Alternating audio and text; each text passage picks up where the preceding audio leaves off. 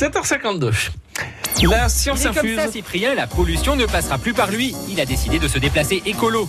Alors la voiture électrique est-elle la solution pour lui? Ah non mais c'est clair, ça fait pas de bruit, ça pollue pas quoi, hein chérie?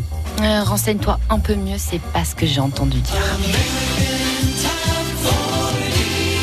En clair, la question c'est de savoir si la voiture électrique est tout à fait propre. Bah, pas vraiment en fait. Première idée à retenir, la voiture propre n'existe pas. La fabrication d'une voiture, quelle qu'elle soit, a de toute manière un impact sur la nature. Il faut extraire des ressources naturelles puis les transformer et cela engendre des conséquences énergétiques et environnementales. Quoi? Elle est pas propre la voiture électrique de Cyprien?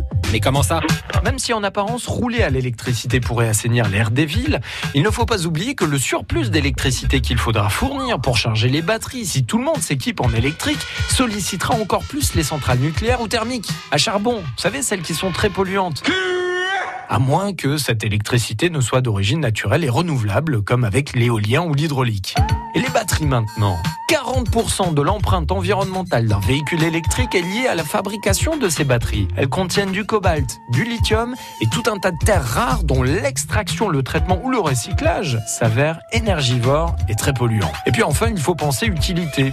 C'est sûr que si on a envie de faire de très longs parcours avec une voiture électrique, ça va demander beaucoup plus de besoins de fabrication en batterie et en électricité. Non, ce type de véhicule est peut-être plus adapté à des trajets courts. Du coup, pour limiter les conséquences environnementales de notre besoin absolu de bouger partout, eh bien, les idées à développer concernent peut-être le déploiement des transports en commun ou alors des bonnes vieilles pistes cyclables. Eh Non, ben, Why not La science infuse, on démêle le vrai du faux chaque semaine avec Jean-Michel Piquet, avec l'espace Mendes France de Poitiers aussi et, et son site curieux.live, le média qui démêle le vrai du faux. France Bleu Poitou.